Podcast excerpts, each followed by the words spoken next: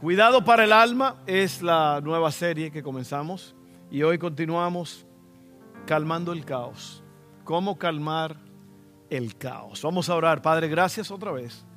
Gracias por, eh, por todo lo que haces. Estamos contentos, estamos en tu casa. Estamos aquí para aprender. Yo te pido que nos ayudes a llevar esta palabra, que sea de bendición, que podamos vivirla, conocerla aceptarla. En el nombre de Jesús te lo pedimos. Amén, amén y amén. Bueno, eh, creo que la semana pasada mencioné de David, el rey David, cómo él convirtió a 400 hombres en el ejército más poderoso de la tierra convirtió a 400 hombres que dice la Biblia que eran los, los tristes, los amargados, dice la Biblia, los rechazados, los endeudados. Estos hombres llegaron a la cueva de Adulán, incluyendo los hermanos de David, que antes lo, lo habían rechazado a él y se habían burlado de él y no lo reconocían como líder. Ahí están en la cueva y están listos para que David les ayude a ser verdaderos hombres. Y como líder de esta casa, como líder espiritual, como pastor, es mi deber, es mi labor, es mi obligación enseñarlos a ustedes a ser ovejas sanas, ovejas fuertes, ovejas saludables, guerreros y guerreras fuertes. Es mi deber, junto con los líderes de esta casa, para que usted llegue a ser lo mejor que Dios quiere que usted sea. Y esto es importante porque para eso la iglesia tiene un pastor, ¿sí o no? Para eso la iglesia tiene un pastor. Y, el problema de muchas personas es que no reconocen a ese pastor como líder sobre ellos. Y mientras usted no reconozca a su pastor como su líder, como la persona que lo ama y quiere lo mejor para usted, nunca se va a establecer la conexión. La conexión de entrega, la conexión de conocimiento, la conexión de obediencia a servir a Dios, porque ese es el canal que Dios usa.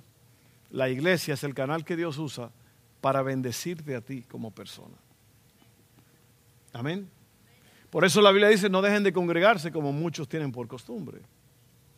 Así que es tu responsabilidad en esta tarde oír la palabra y vivirla.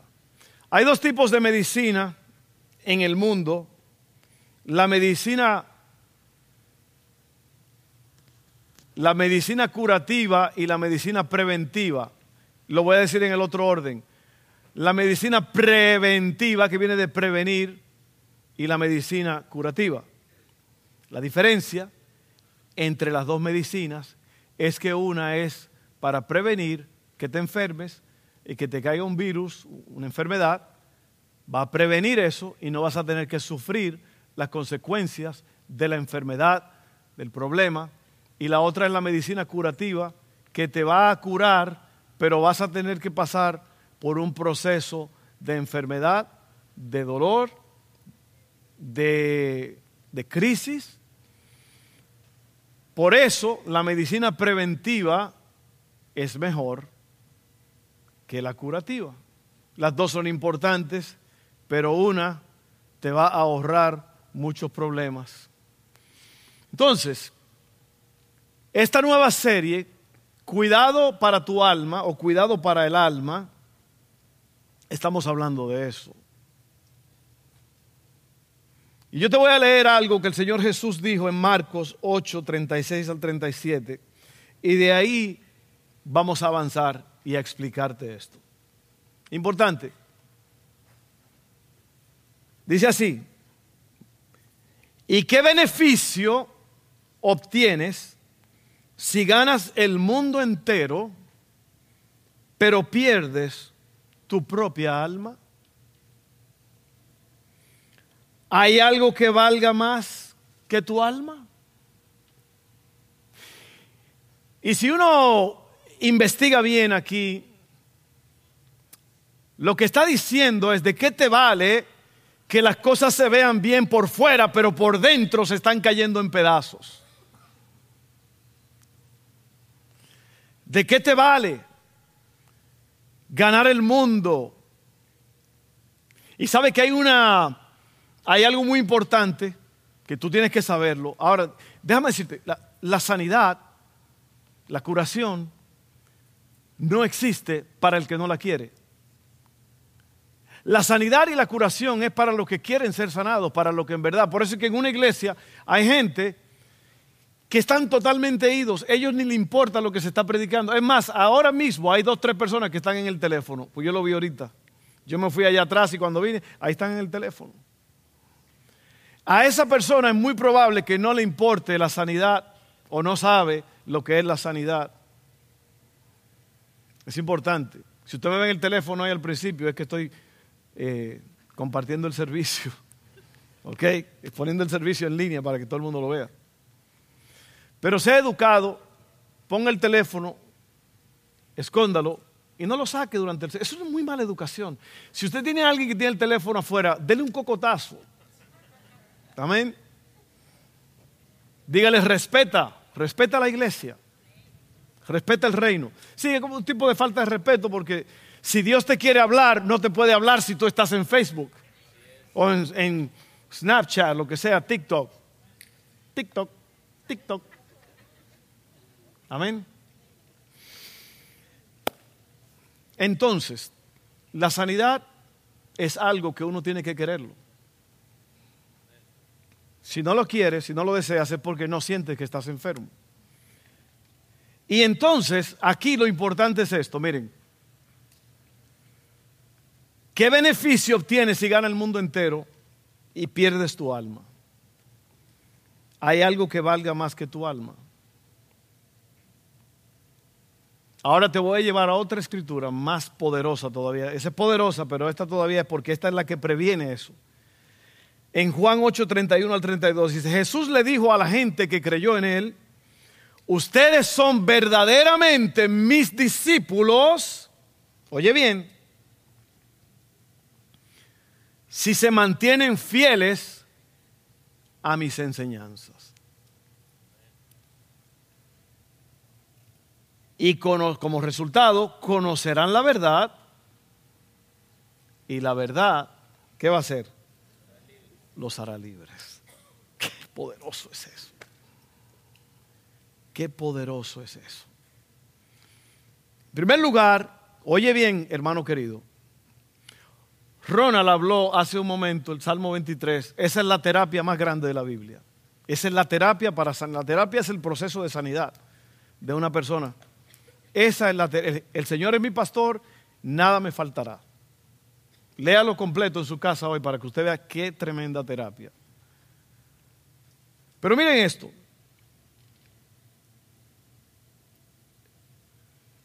Para poder ser un discípulo verdadero del Señor, usted tiene que conocer qué fue lo que Él dijo.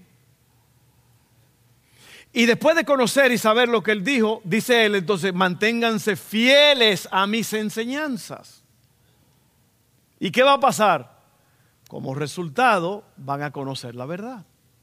Y la verdad los hará libres. Ahora mira esto, mira qué tremendo.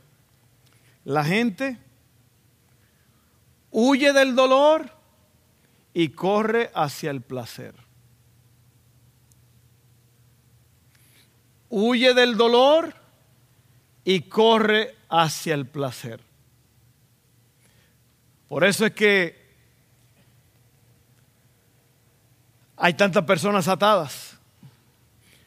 En el libro del apóstol Pedro, segunda de Pedro, capítulo 1, dice, que ustedes han huido de la corrupción que hay en el mundo por causa de los malos deseos.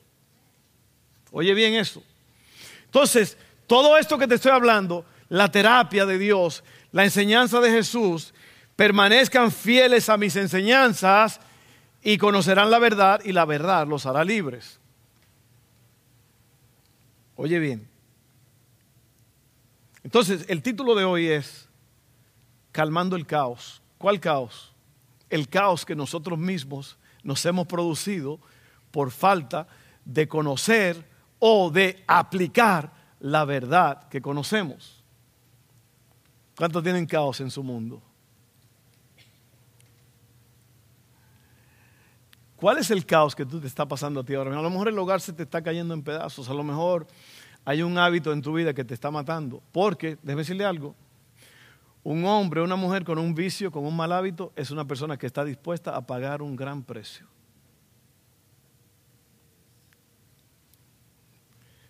Y el, el, precio que se paga muchas veces es la familia. Hay personas que lo pierden todo por un hábito, por un, por un vicio. ¿Cuál es el caos que está en tu mundo ahora mismo? Los hijos no te obedecen porque no han visto un ejemplo en ti. ¿Cuál es el caos que tienes? Finanzas. Las finanzas están porque eh, te has vuelto loco gastando. Hay personas que el chequecito se lo gastan antes de que lo agarren en la mano ya está gastado. ¿Sí o no? Y eso causa un caos.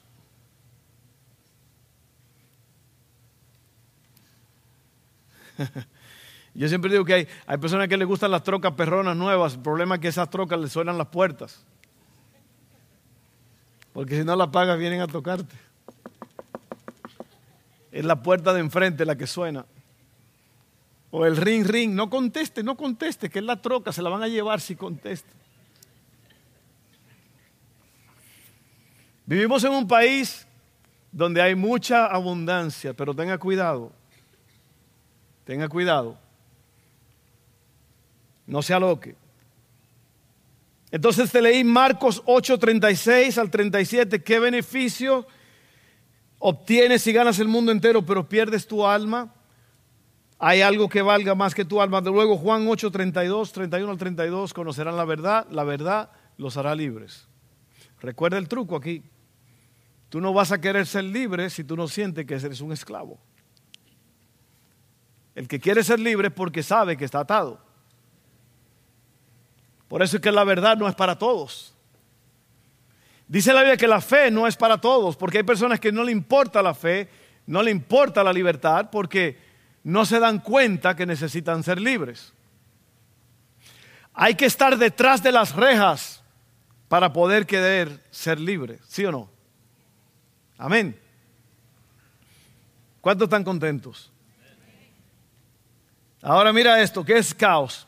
¿Qué es caos? Está un poco frío aquí. ¿Qué es caos? Yo creo que porque esa cosa de aquí directo, boom.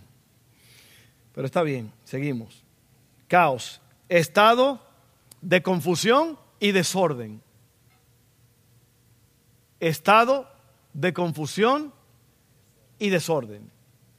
Calmando el caos quiere decir, vamos a trabajar con este asunto, vamos a ver qué es lo que vamos a hacer aquí porque hay confusión y desorden. Vamos a hablar un poco sobre el estrés. Esto es importante, prepárate, porque aquí, aquí viene lo bueno ahora. Aquí viene el bombazo. El estrés es la forma es la forma en que nuestro cerebro y nuestro cuerpo responden a un desafío o a una exigencia. Yo le dije la semana pasada, creo que hay un estrés bueno, pero hay un estrés malo. El estrés bueno es cuando tu cuerpo reacciona, tu cerebro, a una amenaza, a un ataque y se pone alerta y tú entonces te liberas de la, de la amenaza, del problema. Puede ser un perro que te sale de repente. Una vez, hace unos años, acabamos de llegar de un campamento de hombres y yo, ¿saben que en su campamento a veces no, no dejan dormir? Los roncadores de Milwaukee se llaman eso, miren. Yo he visto cosas en ese campamento, he oído cosas que yo nunca pensé que el cuerpo humano es capaz de producir ese tipo de ruidos. Había un hermano que estaba roncando y yo dije, no puede ser que una persona ronque a ese nivel. No puede, se está, algo le está pasando a la garganta de esa persona. Y como que él me oyó y le subió. O sea, estaba dormido. Yo dije, no puede ser que pueda roncar así. No vamos a mencionar el nombre de ese hermano porque yo creo que ya hasta le entregaron un diploma de...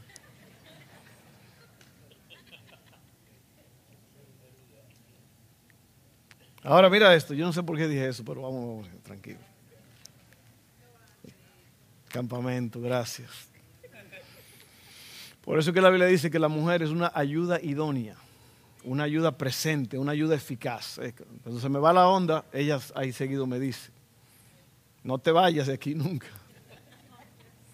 Llegamos al campamento yo estaba medio cansado y yo estaba, me acosté ahí en la tarde, eran como las 7, 8 y en el cuarto la luz estaba apagada y todo. Y Seila, mi hija, entró al cuarto a buscar algo, no sé lo que era. Y yo todavía no me había dormido. Y ella estaba allí en lo oscuro con el teléfono buscando y, agarró lo que, lo que necesitaba, no sé, o no lo encontró. Y venía así saliendo así. Y cuando iba pasando para llegar a la puerta, yo le hice. Hizo así, mire. Y yo muerto de la risa. Porque se puso en posición de pelea, ¿eh? Eso se llama estrés del bueno. Ese es el estrés que te prepara para pelear. Amén. Ahora hay otro estrés malo que es el estrés acumulado. Es el que trae caos. Es el que trae problemas. Así que el estrés es la forma en que nuestro cerebro y cuerpo responden a un desafío o exigencia. El cuerpo, oye bien esto, esto está interesante el cuerpo libera hormonas, químicos, que te ponen en alerta y listo para actuar. Elevan la presión. ¿Cuántos de ustedes después de un susto sienten que el, corazón le está... lo sienten? Todo eso es automático, es, es para eso mismo. Tú no puedes correr si tu corazón está latiendo normal. Ahora, si tú, otro ejemplo, Orlando hace años en mi casa, Él venía muy contento, me iban a ayudar a poner un estuco en la casa y todo, era tempranito en la mañana. Y Orlando iba muy tranquilo entrando, un verano en Nueva York. Y no vio que había un perro en mi casa y estaba amarrado el perro. Y cuando Orlando lo vio, el estrés bueno se le, se le instaló y él salió corriendo. Yo, eso fue un espectáculo porque estaba como saliendo el sol y Orlando iba corriendo, iba como haciendo como polvo. Y yo lo veía en cámara lenta y el perro detrás de él. Y ya cuando le iba a agarrar, se le acabó la cadena. Y eso fue algo extraordinario. Pero si Orlando no hubiera tenido eh, eh, el, asunto bien, eh, el estrés, las hormonas, todo eso, no hubiera podido salir corriendo. ¿Cuántos de ustedes se han soñado que como que lo están persiguiendo y usted no puede correr o se paraliza? ¿Le ha pasado? Es una locura. Eso es lo que pasa si usted no tiene un estrés bueno. Pero el estrés bueno te hace que tú huyas, que tú pelees, que tú sobrevivas. ¿Ok? Entonces, aquí está el problema, mira. Eh, el estrés continuo o el estrés normal eleva la presión arterial, la frecuencia cardíaca y los niveles de azúcar en tu sangre. Pero ¿qué sucede si tú no paras ese estrés? Si tú sigues con ese estrés, ¿qué va a pasar? Ahora el cuerpo no va a trabajar bien porque se van a acabar esas hormonas, se van a agotar.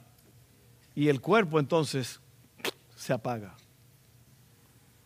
Y ahí donde la gente, ahí donde sucede lo que se llama el agotamiento. Hay una diferencia entre cansancio y agotamiento. El cansancio es un día, tú trabajaste duro, estás cansado, te vas a dormir o estás cansado. El agotamiento es cuando tú le sigues añadiendo un, uno al otro, uno al otro, y tú estás agotado. Y ahí es donde la gente empieza a enfermarse por causa del estrés continuo. Mira esto. ¿Cuáles son las cosas que causan estrés? Un trabajo nuevo, eh, un nuevo rol, te, ascendieron, te dieron otro trabajo, comenzar un año escolar, estamos comenzando un año escolar, eh, un bebé nuevo puede ser estresante, porque no dejan, no dejan dormir, eso tampoco, no dejan dormir. Eh, un sueño que no se realizó, la pérdida de un ser querido o de algo que uno apreciaba, expectativas que no se llevaron a cabo, tú pensabas de algo de alguien o de algo y no fue lo que tú pensabas. El aumento del costo de la vida. Juan Luis Guerra hizo una canción que dice, el costo de la vida sube otra vez. Y las habichuelas no se pueden comer, será porque aquí no hablamos inglés.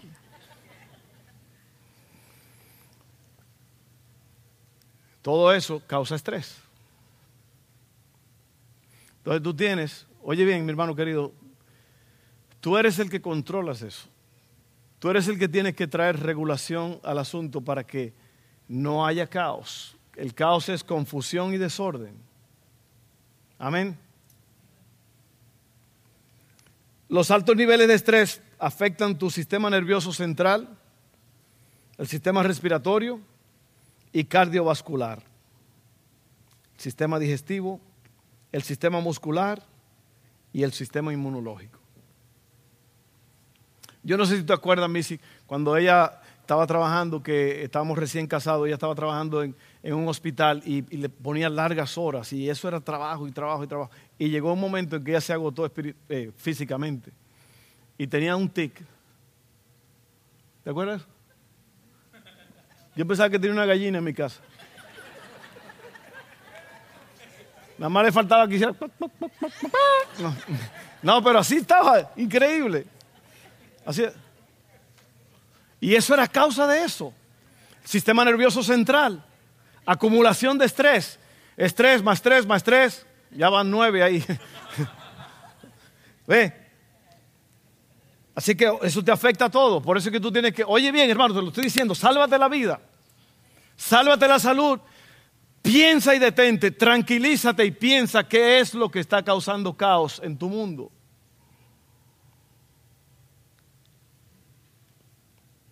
Ahora, déjame ponerte un nombre, un hombre de Dios en la Biblia, se llamaba Elías, un profeta, un hombre poderoso que Dios lo usó con milagros extraordinarios. Y este hombre hace una, una demostración del poder de Dios en los profetas un desafío para ver quién, cuál de los dioses estaba vivo, si el dios de Elías o el dios de esta gente de Baal, o Baal, que es el dios de, los, de, los, de esta gente, estos falsos profetas. A lo mejor muchos de ustedes conocen la historia, si no la conocen, está en Primera de Reyes, 18, eh, y luego vamos a leer aquí en el 19, pero yo te voy a dar un contexto de la historia para que tú veas lo que puede suceder, cómo las cosas pueden cambiar y cómo tu vida se puede convertir de repente en un caos. ¿Ok? Oye bien, dice así. Cuando Acab llegó a su casa, el rey le contó a Jezabel todo lo que Elías había hecho, incluso la manera en que había matado a todos los profetas de Baal una cosa impresionante, ¿sabes que matar 450 profetas bajó fuego del cielo? Una cosa impresionante. Entonces Jezabel, la mujer de este hombre, usted sabe que ese nombre es horrible, la, cuando te dicen Jezabel, pelea. Jezabel le mandó este mensaje a Elías, que los dioses me hieran e incluso me maten si mañana a esta hora yo no te he matado así como tú los mataste a ellos. Oye bien, un profeta de Dios acabando de, hacer una gran exhibición del poder de Dios. Mira lo que dice allí. Elías tuvo miedo y huyó para salvar su vida. ¿Cómo es probable esto? ¿Cómo es posible? Se fue a Berseba, una ciudad de Judá, y dejó allí a su sirviente. Luego siguió solo todo el día hasta llegar al desierto. Se sentó bajo un solitario árbol de retama y pidió morirse. Entonces se acostó y durmió debajo del árbol. Mientras dormía, un ángel le tocó y le dijo, levántate y come. ¿Qué ves tú aquí? Tú ves aquí a un hombre que acaba de tener una victoria espiritual súper potente. Dios se reveló del cielo con, con fuego, con una cosa tremendo. Y, y después le manda a la mujer del rey, una mujer que era una horrible, le dice, yo te voy a hacer a ti lo mismo mañana a esta hora. Y Elías se llena de miedo y sale corriendo. Porque una mujer lo amenaza, este hombre de repente ahora se le olvida del Dios poderoso que acaba de hacer milagros en la vida de él. ¿Cómo es posible eso? Yo creo, yo pienso que probablemente Elías tenía un problema con esto, con el miedo, y él le llegó en ese momento. O probablemente él bajó la guardia. Yo no sé. La Biblia no dice, pero dice que tuvo miedo, eso es lo que dice. Y salió corriendo. Salió huyendo, pero huyendo asustado. Se creó él mismo un caos. Y ahora mira esto, eh, eh, esto, esto es lo que pasa. Son cuatro cosas que suceden cuando... Cuatro cosas que producen el estrés. El estrés continuo. Agotamiento. Aislamiento. Desenfoque y abandono de la misión. Y luego, cuatro, comparación. Lo vamos a ver ahora, mira. Agotamiento. Se fue a Berseba. ¿Sabe qué distancia estaba Berseba de donde él estaba allí? A 100 millas.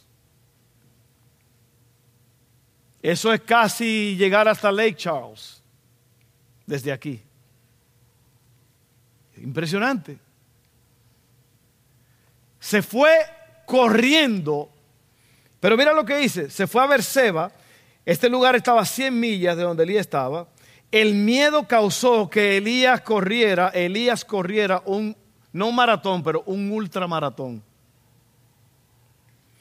El agotamiento ocurre cuando nos hemos esforzado demasiado por un tiempo prolongado.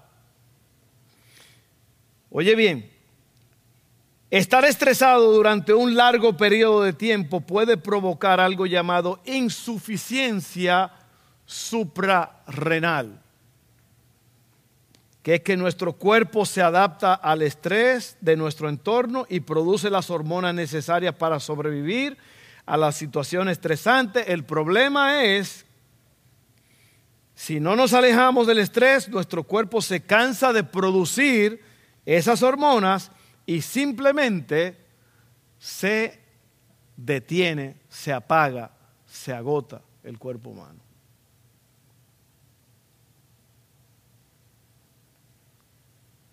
Ustedes los que presumen de trabajar mucho y dormir poco, prepárese, prepárese, que ese cuerpecito se le va a pagar cuando usted menos lo espera. No, que yo nada más duermo 3, 4 horas, yo tengo suficiente con eso. Nada más dale tiempo.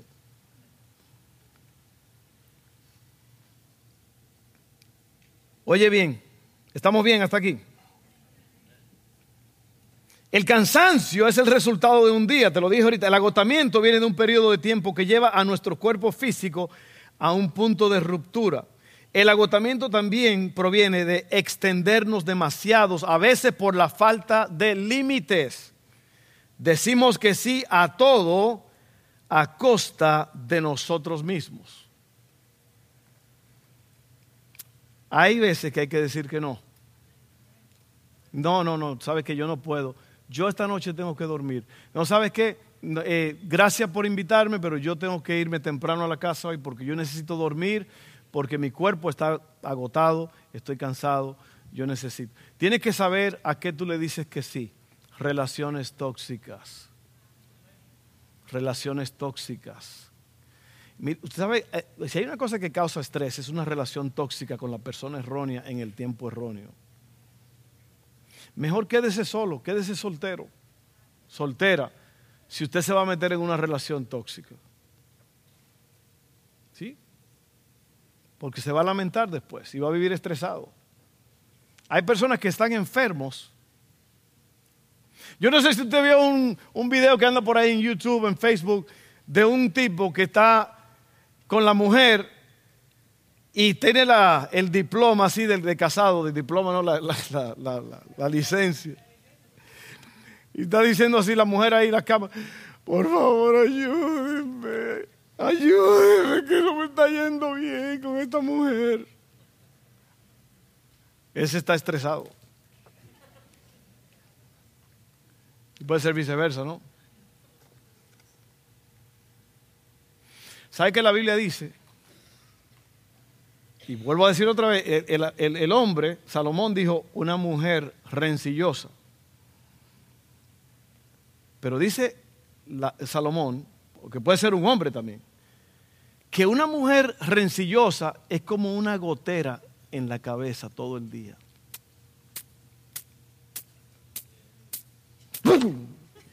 Se explota un hombre con algo así. y esa risa como... ¿eh?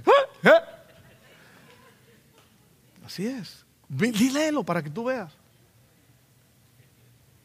Las mujeres me están mirando como... Y, le va a decir algo a los hombres. Hay hombres rencillosos, pero normalmente...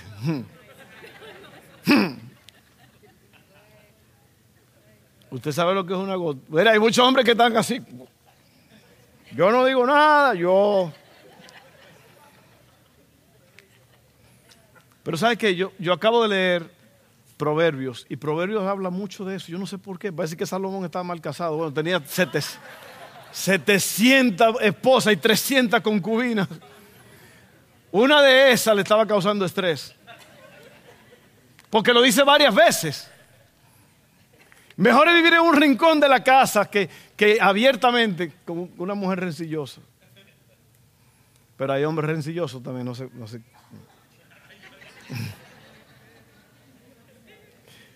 ¿Quién fue el que dijo amén? Para ver quién es el esposo. Así que lo primero que causa el estrés es agotamiento. ¿Usted no ha visto gente que tiene los ojos como una pulga de perro cirquero? Sí, los perros cirqueros dan mucha vuelta y siempre están trabajando y las pulgas están todas mareadas y no duermen. Y son unos ojos como vidriosos, así llenos de, con las venitas así. Tú lo miras y te ven y los ojos así estrellados, como... Eso es estrés acumulado. Esas son la gente que explotan.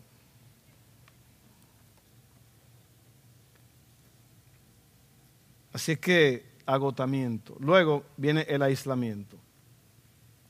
Mira lo que hizo Elías. Dice que dejó a su sirviente y siguió solo todo el día. El estrés causa que nos separemos de las personas cercanas. Comenzamos a pensar que no tenemos respaldo de nadie y que todo el mundo quiere atacarnos. Eso lo causa el estrés. Tú no has visto aquí hay personas que salen corriendo cuando tienen una situación adversa y problemática. Salen corriendo, se escapan. El problema es que cuando vuelvas el problema va a seguir ahí. ¿Sí o no? Aislamiento. Tres, desenfoque y abandono de la misión. Dice aquí que se sentó bajo un solitario árbol y pidió morirse. El gran Elías, el varón de Dios, el profeta. Estaba tan estresado que prefirió morirse antes de continuar con el llamado de Dios. El estrés puede hacer que querramos dejarlo todo. Empezamos a perder nuestra pasión por las cosas que solían llenarnos. Eso se llama depresión. Prozac. Prozac es un medicamento, es uno de los más vendidos en la nación. Es para la depresión. ¿Qué causa eso? El estrés.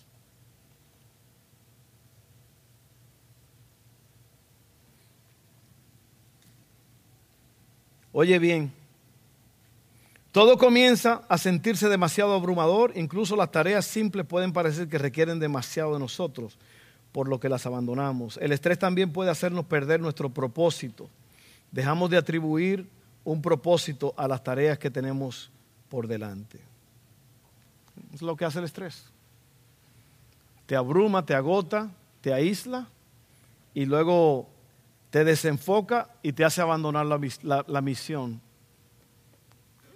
Ya tú no quieres hacer eh, lo que tenías tu pasión, las cosas por las cuales tú tenías pasión, tú querías hacer y estabas emocionado por algo. Ahora, por causa del estrés, todo está dañado, está en un caos y ya a ti no te... Por eso es que mucha gente en la iglesia muchas veces abandonan la misión.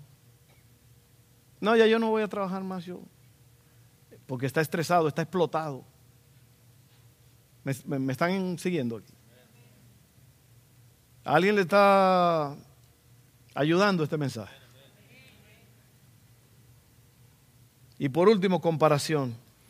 Él dice, quítame la vida, porque no soy mejor que mis antepasados que ya murieron. Elías comenzó a compararse con los profetas que habían venido antes que él. Cuando surge el estrés, oye bien, es fácil comenzar a mirar alrededor y compararnos con lo que hacen otras personas. Ellos sí pueden hacerlo. Ah, ellos, él es feliz, ella es feliz, mira. Increíble que el estrés puede causar este tipo de cosas. Oye bien, cuando estamos estresados sentimos una sensación de inutilidad. Y no podemos como cristianos, porque hay un problema aquí que la gente de la iglesia creen que todo se resuelve con oración. Es como el conocimiento. El conocimiento hay que buscarlo. El conocimiento hay que buscarlo. Tú no, tú no puedes recibir conocimiento nada más dormido. Hay que buscarlo. Y de igual forma, oye bien, déjame leerte esto ya para terminar aquí. Déjame terminar con esto. La oración. Mucha gente cree que todo con oración. No, no, no, no. Hay que orar. Hay un refrán que dice, a Dios rogando y con el mazo dando. Sí, sí, sí, hay que orar, pero hay que, hay que trabajar, hay que, hay que producir.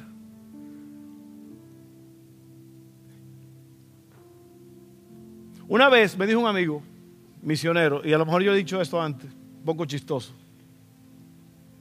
Él era misionero, es misionero. Y él fue a un rancho por allá en el país donde estaba.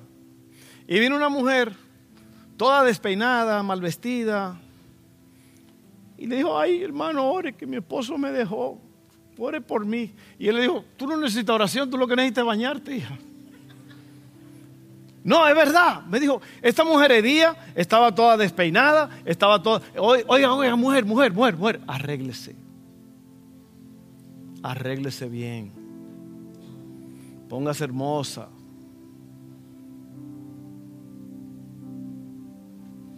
Porque si no, la oración va a ser, ay Señor, ¿y qué fue con qué fue que yo me casé? Y arréglese. Arréglese. La solución fue que la mujer tenía que arreglarse, bañarse, bañarse. Estoy hablando como los ibaeños. La gente del norte de mi país así habla.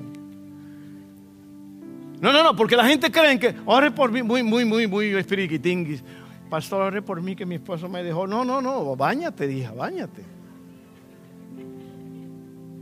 Báñate, arréglate, perfúmate, ponte linda. Porque muchas mujeres se descuidan. Pero si hay algo que usted tiene que hacer, mujer, porque los hombres son, mire, los hombres son mirones. Son mirones y que la única que le cause sensación sea usted, su esposa. ¿Sí o no? ¿Sabe que la Biblia tiene la solución a todo eso?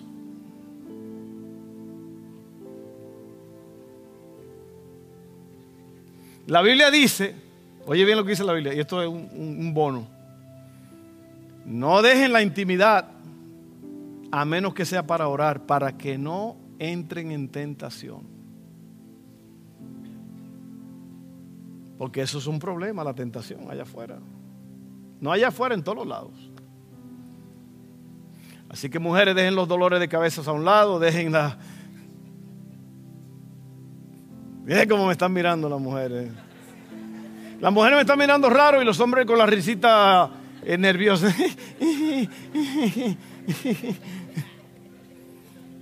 Sí, dice que no se nieguen uno al otro sexualmente a menos que sea para orar. Y después que oren, vuelvan a lo mismo otra vez. Sí, lo dice la Biblia.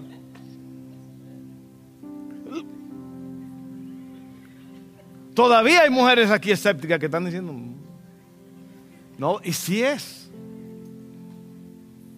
si es, échale leña al fuego, mi gente. Eso era aparte, ahí yo no tenía eso en las notas. Ahora vamos a terminar aquí, miren. Entonces, ¿qué hizo Elías?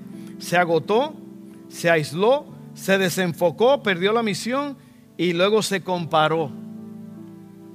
El estrés hace eso. Entonces, mira lo que pasa aquí. Ya termino aquí. Primera de Reyes 19, 6 al, 9. 5 al 9. Entonces se acostó y durmió debajo del árbol. Mientras dormía, un ángel le tocó y le dijo, levántate y come. Elías miró a su alrededor y cerca de su cabeza había un poco de pan horneado sobre piedras calientes y un jarro de agua. Así que comió y bebió y volvió a acostarse. Entonces el ángel del Señor regresó, lo tocó y le dijo, levántate y come un poco más. De lo contrario, viendo la terapia aquí, es una terapia, se está recobrando el hombre.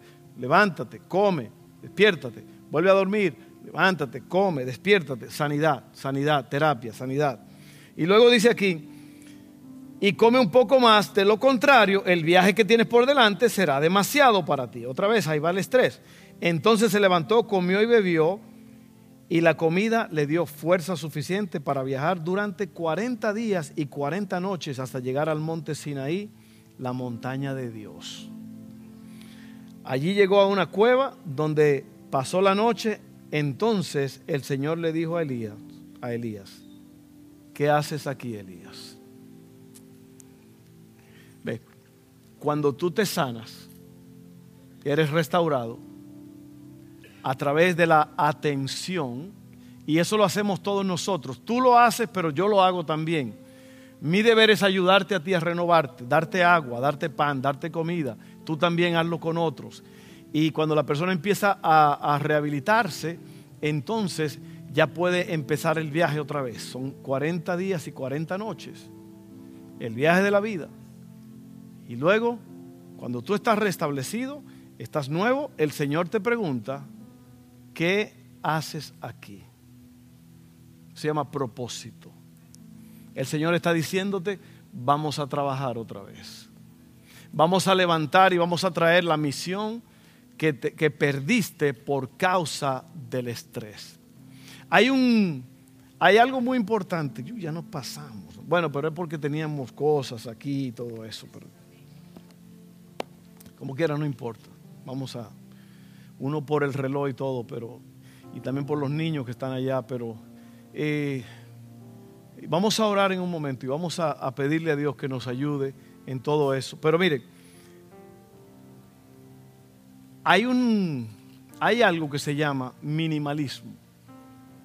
Y por ahí hay un par de programas en Netflix, por ahí, de que cómo ser minimalista. ¿Sabe lo que quiere decir minimalista? Minimizar, reducir todas las cosas que te causan estrés. Se cree que el promedio de personas tienen más de 250 mil cositas en la casa.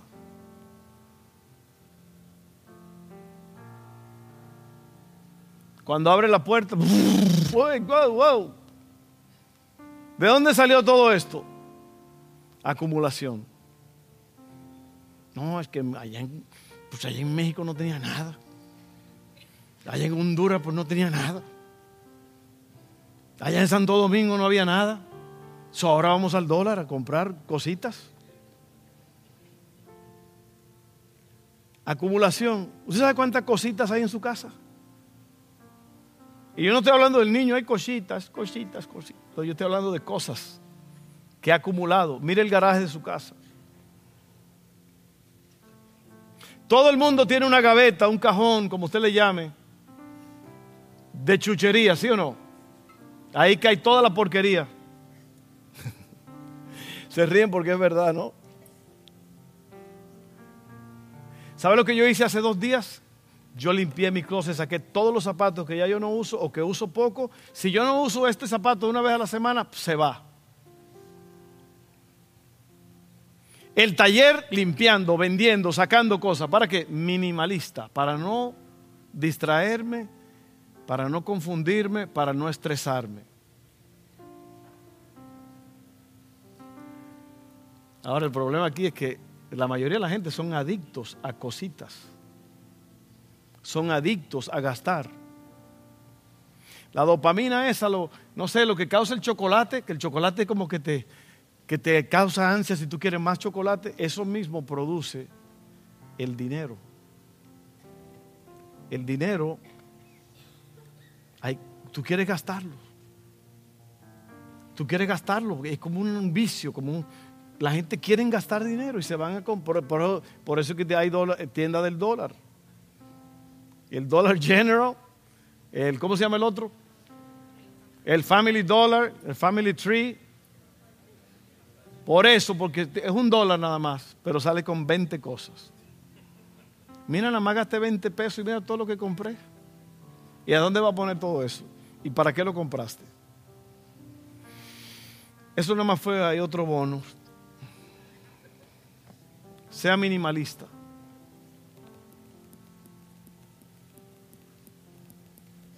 Yo quería comprarle a mi esposa una Lincoln Naviguero, nada más que valen 120 mil dólares. ¿Quién que tiene esa risa por ahí? Sí, o sea, uno la ve y uno dice, wow, mira qué chulo. Y cuando uno va, dicen, son 120 mil pesos, uno nada más dice, oh, ok. Seguimos con la que tenemos. Hay muchas cosas que uno quiere. Pero nosotros no vivimos por capricho, nosotros vivimos por necesidad. Así que nada más piensa en eso por un momento. Cuando usted vaya a comprar algo, piense, lo necesito yo, en verdad, yo tengo el dinero para comprar esto, porque si no, se te van a acumular las deudas. Y las deudas te van a causar estrés permanente porque no solamente es la deuda, es el problema y que no pagaste y que cortaron la luz y que cortaron esto y que después te quitaron esto, te bajaron el crédito y todo eso se va acumulando. Ve, porque la gente no sabe controlarse. Lo mismo con la comida. Cuida tu cuerpo. Cuida tu cuerpo, porque si no, lo que yo le hablaba a la gente el martes, y vamos a orar. La gente yo le hablaba el martes cuando tú estás enfermo y no te sanas, es un círculo vicioso, porque tú estás enfermo y estás nervioso porque estás enfermo.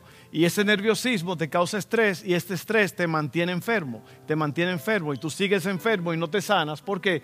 Porque tiene que llegar un momento en que tú tienes que parar, dejar de hacer lo que te está enfermando. Y cuando tú dejas de hacer lo que te está enfermando, te vas a empezar a sanar y se te va a empezar a ir la tensión y el miedo y el cuerpo entonces se va a regenerar. ¿Tú quieres sanarte? Deja de hacer, de comer, de, de poner en inactividad lo que te está enfermando. Y tú vas a ver cómo la sanidad va a llegar a tu vida. Vamos a orar. Gracias por este día, Señor, por este tiempo, por esta palabra que hemos dado. El estrés puede ser bueno, puede ser malo. Hay personas que viven en un caos constante porque se han descuidado en sus finanzas, han descuidado su vida espiritual, han descuidado su cuerpo físico, han descuidado su familia, han descuidado la iglesia, su vida espiritual y están sufriendo estrés continuo que lo está matando. Así que Señor, nosotros eh, nos detenemos, bajamos la velocidad y pensamos ahora mismo qué es lo que me está causando el caos, el desorden y la confusión. Ayúdame en el nombre de Jesús. Amén, amén, amén. Déjeme hacer una, una oración muy necesaria. Esta oración hay que hacerla. ¿Por qué? Porque todos nosotros, los que nacimos en este mundo, tienen que hacer profesión de fe. Eso quiere decir, usted tiene que confesar a Dios que usted es pecador y que usted necesita que Dios lo salve. Amén, la oración del pecador. Vamos a orar todos juntos. Yo quiero que usted haga esa, oración. mira, sin esa oración, si tú no haces esa oración, te vas a perder y te vas a ir al infierno. Perdóneme que sea tan blunt, tan duro, tan resonante, pero esa es la realidad. Un doctor no te puede andar con rodeos. Si, tú estás mal, el doctor tiene que decírtelo. Y yo te digo, mi hermano querido, mi amigo, amigo, si tú no has hecho esa oración, tienes que hacerla hoy para que no te pierdas. Porque hay que creer en el Señor y hay que pedírselo. De acuerdo a la palabra de Dios, allí en Romanos 10, que si confiesas con tu boca que Jesucristo es el Señor, serás salvo. Oremos todos juntos. Padre, gracias. Creo en Jesús. Él es el Salvador. Él tomó mi lugar. Llevó la cruz. Llevó mi pecado. Murió por mí. Yo acepto lo que Él hizo. Yo me arrepiento. Y vuelvo a ti, Dios. Sálvame. Tú eres mi Señor. Desde este momento. Gracias, Padre. En el nombre de Jesús. Amén. Déjame decirte algo muy importante. Jesucristo es tu Salvador porque Él te salvó. Pero ya Él es tu Salvador si tú lo aceptaste. Él quiere ser tu Señor. Para los que ya creen. Que mucha gente tienen a Jesús como Salvador, pero no como Señor. Y muchos vendrán aquel día y Señor, Señor. Ah, no los conozco. Los que me aman de verdad son los que hacen la voluntad del Padre. Así que si alguien hizo esa oración y lo hizo con fe y con creyéndolo de verdad, levanta tu mano. Nunca lo habías hecho. Yo quiero ver tu mano. ¿Alguien hizo esta oración? Allá, una, dos. ¿Quién más? ¿Alguien más por acá? Tres, cuatro, tres. Gloria a Dios. Eso es motivo para gozarnos. Amén.